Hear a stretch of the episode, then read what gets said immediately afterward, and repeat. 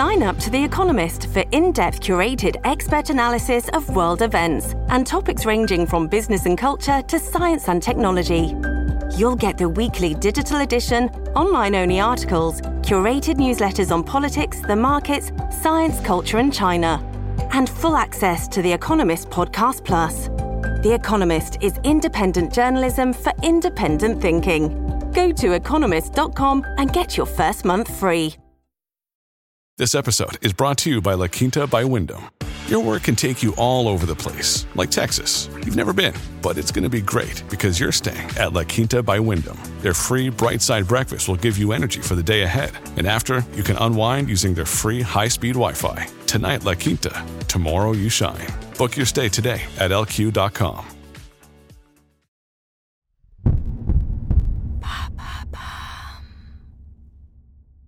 Quelles sont les trois idées reçues pour lutter contre la chaleur?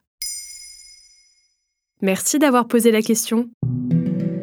Selon une note du ministère de la Transition écologique en septembre 2022, la température de la Terre a augmenté d'1,1 degré Celsius en moyenne depuis 1850. Ce phénomène entraîne de plus en plus de canicules partout dans le monde et notamment en France. Les canicules sont des périodes de forte chaleur de jour et de nuit durant au moins 3 jours. Le seuil de température diffère en fonction des zones du pays. C'est en général au-delà de 30 degrés le jour et 20 la nuit et elles sont normalement assez rares.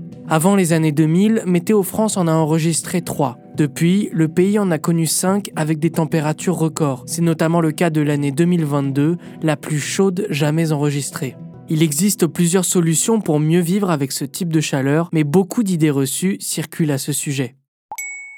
Il faut prendre des douches bien fraîches. Prendre une douche bien froide en été, ça fait du bien, mais ce n'est pas vraiment la chose la plus efficace pour lutter contre une canicule. Dans un article de la revue scientifique The Conversation, des experts précisent pourquoi c'est une idée reçue. Parce qu'il y a moins de sang circulant vers la peau, nous gardons en fait plus de chaleur au corps de l'organisme, entraînant ainsi une augmentation globale involontaire de la température interne.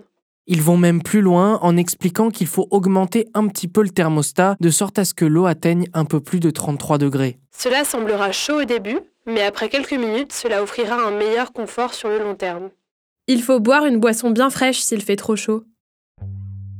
Les boissons glacées peuvent faire envie, mais il faut faire attention. Si l'eau est trop froide, le corps humain ne réagit pas comme souhaité. Selon Futura Science, le sentiment de fraîcheur envoie de fausses informations, ce qui ralentit, voire stoppe la sudation, ainsi que l'élimination de la chaleur interne du corps. Cela oblige le corps à se réchauffer par lui-même, ce qui n'est pas tout à fait l'effet attendu. Et même si transpirer abaisse la température corporelle, ça déshydrate beaucoup trop. De plus, selon l'Agence régionale de la santé, boire de l'alcool n'est pas non plus une solution pour se désaltérer quand il fait chaud. En plus d'accélérer la déshydratation, boire de l'alcool sous forte chaleur provoque des maux de tête et des insomnies.